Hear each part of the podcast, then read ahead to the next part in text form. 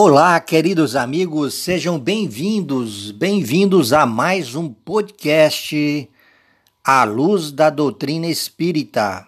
Sejam bem-vindos, sintam-se abraçados mais uma vez pelas nossas vibrações positivas e juntos vamos a mais algumas reflexões importantes para todos nós, é claro, né? Para todos nós, porque todos nós somos necessitados de muita luz, ou seja, de muito conhecimento, a fim de aprimorarmos-nos e evoluirmos espiritualmente.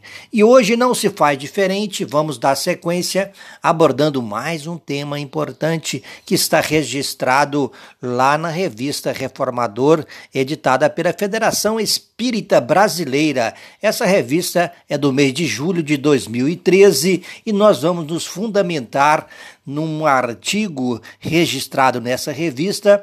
Esse artigo, escrito pela nossa irmã Clara Lila Gonzalez de Araújo, ela que é membro da Federação Espírita, contribuindo com a Federação Espírita Brasileira, deixou-nos aí essa pérola de artigo, dando-nos aí algumas instruções importantes, favorecendo-nos essas reflexões que nós iremos fazer juntos agora neste momento. Esse artigo tem por título Ser Espírita. Mas aquele que perseverar até o fim será salvo, disse Jesus, relatado pelo nosso evangelista Mateus, lá no capítulo 24, versículo 13. Pois bem, queridos irmãos, a advertência do Mestre também registrada lá, também registrada por Marcos em 13, 13 e também por Lucas 21, 19.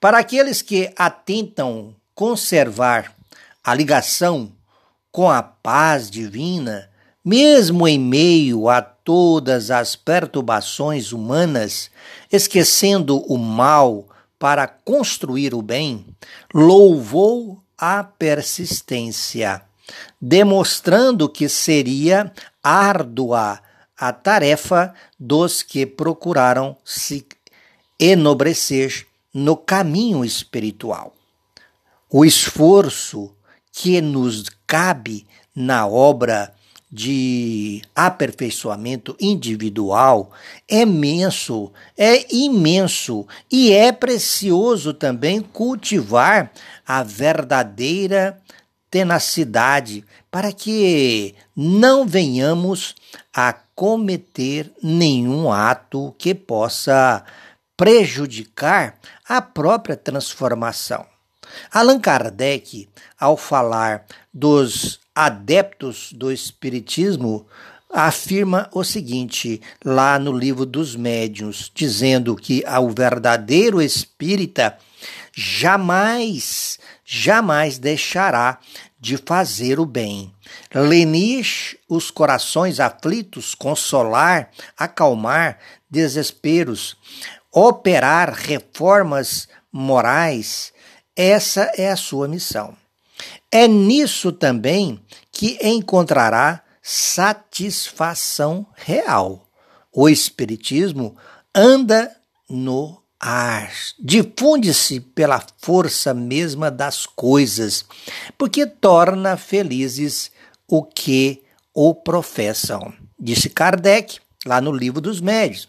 Pois bem, no contato, ou seja, no entanto, nesse fato aí, no entanto, de que, de que vale, por exemplo, admitir a existência dos espíritos se, se a crença, se a crença que possuímos não nos torna melhores, mais piedosos e indulgentes para com os nossos semelhantes, mais humildes e pacientes nas adversidades? De que adianta? Os que apenas divulgam a doutrina sem mostrar a própria exemplificação arcam com profundas responsabilidades por permanecerem indiferentes à compreensão dos elevados versículos cristãos que a fundamentam sem encontrar Jesus no santuário interior. Vamos a Emmanuel. Emmanuel, ao avaliar as condições dos espíritas, declara que Kardec, com muita propriedade, afirmou que os espíritos superiores se ligam principalmente aos que procuram instruir-se. Por isso, nós vamos encontrar lá registrado no livro Seara dos Médios, psicografado por Francisco Cante Xavier, ditado pelo Espírito Emmanuel, aonde lá ele vem dizendo, Emmanuel, que e quem busca instruir-se escolhe o caminho do esforço máximo. Todo educandário é instituto, instituto de disciplina. Entretanto, aqui e ali aparecem alunos viciados em recreio e preguiça suborno e cola. Estes, contudo, podem obter as mais brilhantes situações no jogo das aparências, mas nunca o respeito e a confiança dos professores dignos do título que conquistaram. Na doutrina espírita, escola material de nossa alma, de nossas almas. Surgem aprendizes de todas as condições. É o que diz Emmanuel lá no livro Seara dos Médios, para que a gente possa lá verificar logo depois. Mas vamos continuar as nossas reflexões após Emmanuel clarear a nossa mente. Muitos muitos adeptos, queridos irmãos, muitos adeptos que mantêm certos cuidados no estudo dos princípios da doutrina espírita, não lhes apreendem ao, ao alcance moral, ou, ou seja, ou se os assimilam, não os aplicam a si mesmos. Essa dificuldade é destacada por Kardec em O Evangelho segundo o Espiritismo, lá no capítulo no capítulo 17, ao concluir que não poderia ser falta de clareza dos ensinos promovidos pelos espíritos superiores, pois seus princípios não contêm alegorias nem figuras que possam dar lugar a falsas interpretações. Da mesma forma, esclarece que não é necessário uma inteligência notável para compreender os aspectos teóricos do Espiritismo e sua consequente prática, que pode ser entendido por inteligências comuns em seus mais delicados matizes.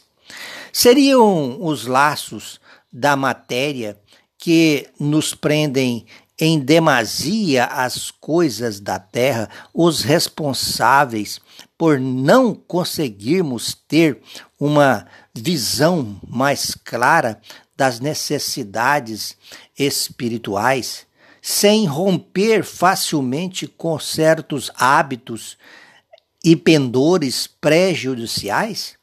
Afirma Kardec, então, sobre os que assim agem, dizendo Kardec, lá no Evangelho, ainda no Evangelho segundo o Espiritismo, no capítulo 17, naquela mensagem intitulada Bons Espíritas, né?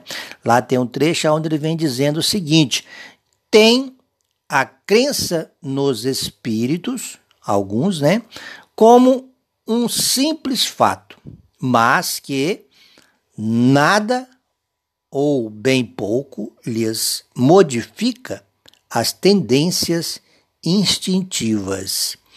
Numa palavra, não divisam mais do que um raio de luz insuficiente a guiá-los e a lhes facultar uma vigorosa aspiração, capaz de lhes sobrepujar as inclinações. Pois bem, queridos irmãos, olha só, vamos lembrar também que é imprescindível, imprescindível, pois, conquistar a nossa reforma íntima. É imprescindível conquistar a nossa reforma íntima.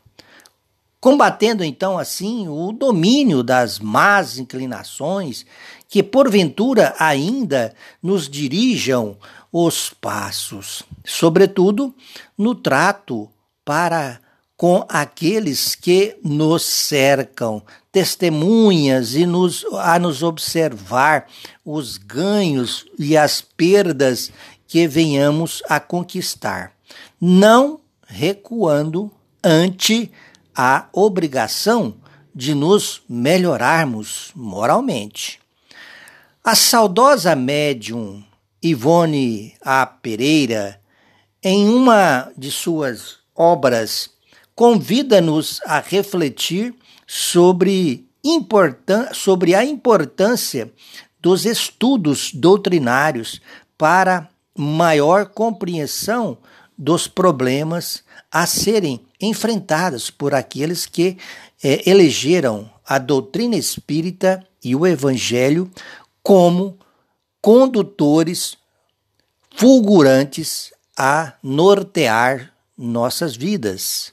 Ela vem dizendo nessa obra o seguinte: que o estudo eficiente do Espiritismo esclarece de tal forma os aspectos gerais da vida como a situação dos espíritas, que a ele nos dedicando devidamente, não mais surpresas nem vacilações nos chocarão em qualquer setor. Seremos então espíritas preparados para o para os entrechoques das múltiplas múltiplas facetas da existência. E saberemos que o espiritismo e a própria o próprio evangelho exigem que para servi-los sejamos realmente fortes capazes de enfrentar qualquer situações difíceis, seja no ardor das próprias provações, nas lutas do trabalho em geral ou diante das fraquezas e imperfeições dos irmãos em crença. Muito bem.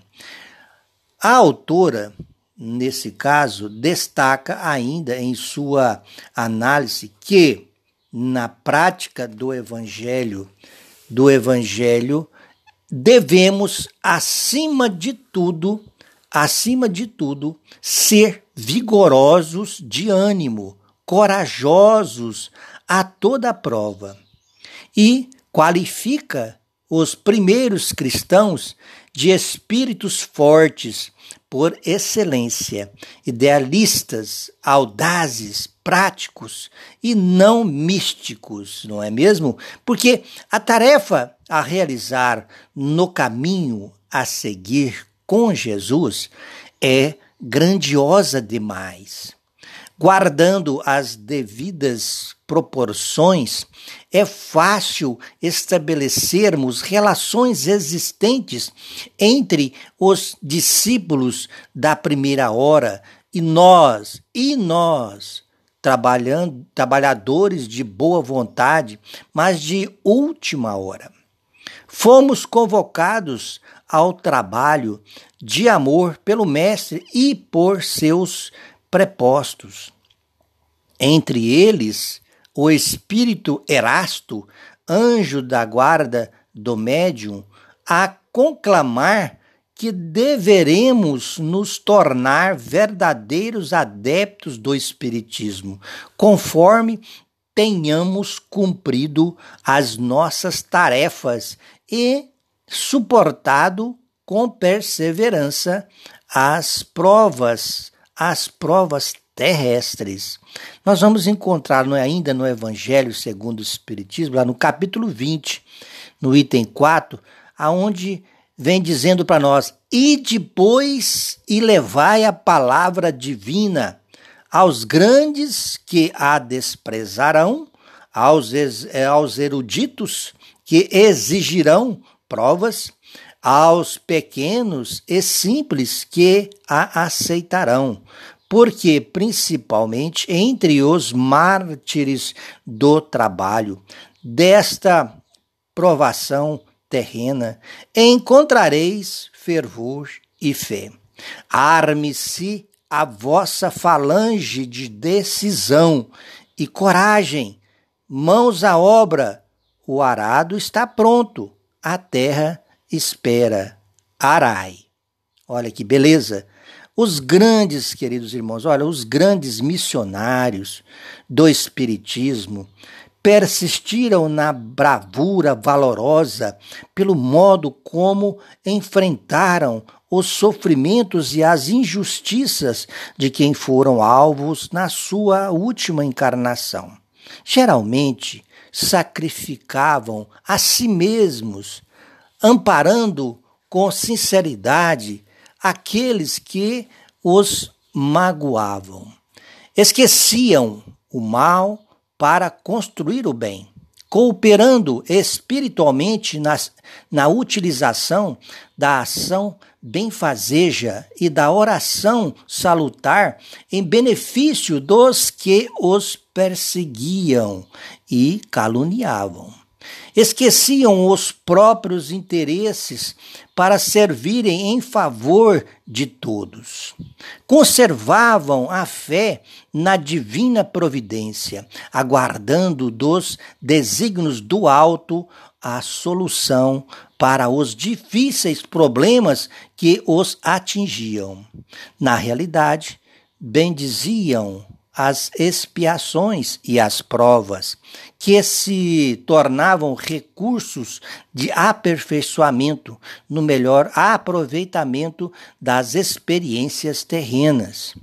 Eméritos espíritas, ceareiros, ceareiros incansáveis souberam compreender, antes de tudo, o sentido imenso da sagrada oportunidade que receberam. Que eram eles? Ou seja, quem eram eles? Não importa. Tornaram-se espíritas conscientes ao desenvolverem inauditos esforços para conquistar o verdadeiro amor junto aos semelhantes, lutando continuamente para aplacar as suas próprias fraquezas morais. Gostaríamos então de seguir os seus passos, de copiar, copiar os seus exemplos, tomando Jesus como o tipo mais perfeito a nos servir de guia e modelo, como está relatado pelos benfeitores respondendo a Kardec lá no Livro dos Espíritos, na questão 625. Perseverar, pois, deve ser a meta dos espíritas sinceros. A felicidade que experimentarão vendo a doutrina se propagar os fará deixar de lado as questões de só menos importância para só se ocuparem com as essenciais. Conforme as palavras de Erasto, há muito por fazer no campo a ser semeado em prol das populações atentas que aguardam mensagens de consolação, fraternidade, esperança e paz. Por exemplo, nós vamos ver a fala é, lá no Evangelho segundo o Espiritismo, ainda no capítulo 20, o verdadeiro, os verdadeiros adeptos do Espiritismo sois os escolhidos de Deus, convosco estão os espíritos elevados, Conosco estão os espíritos elevados. Certamente falareis a criaturas que não quererão escutar a voz de Deus, porque essa voz, esta voz, é, o as exorta incessantemente a abnegação. Faz-se mister, regueis, reergueis, com os vossos suores, o terreno onde tendes de semear, porquanto ele não frutificará e não produzirá senão sob a os reiterados golpes da enxada e da charrua evangélicas. Ide e pregai. Queridos irmãos, fiquemos aí com essas reflexões. Hoje, mais um podcast. A luz da doutrina espírita agradece a atenção de todos vocês. Que a paz do nosso Mestre Jesus se faça iluminando as nossas consciências agora e sempre. Um grande abraço a todos vocês e até o próximo podcast A Luz da Doutrina Espírita. Fiquem todos em paz.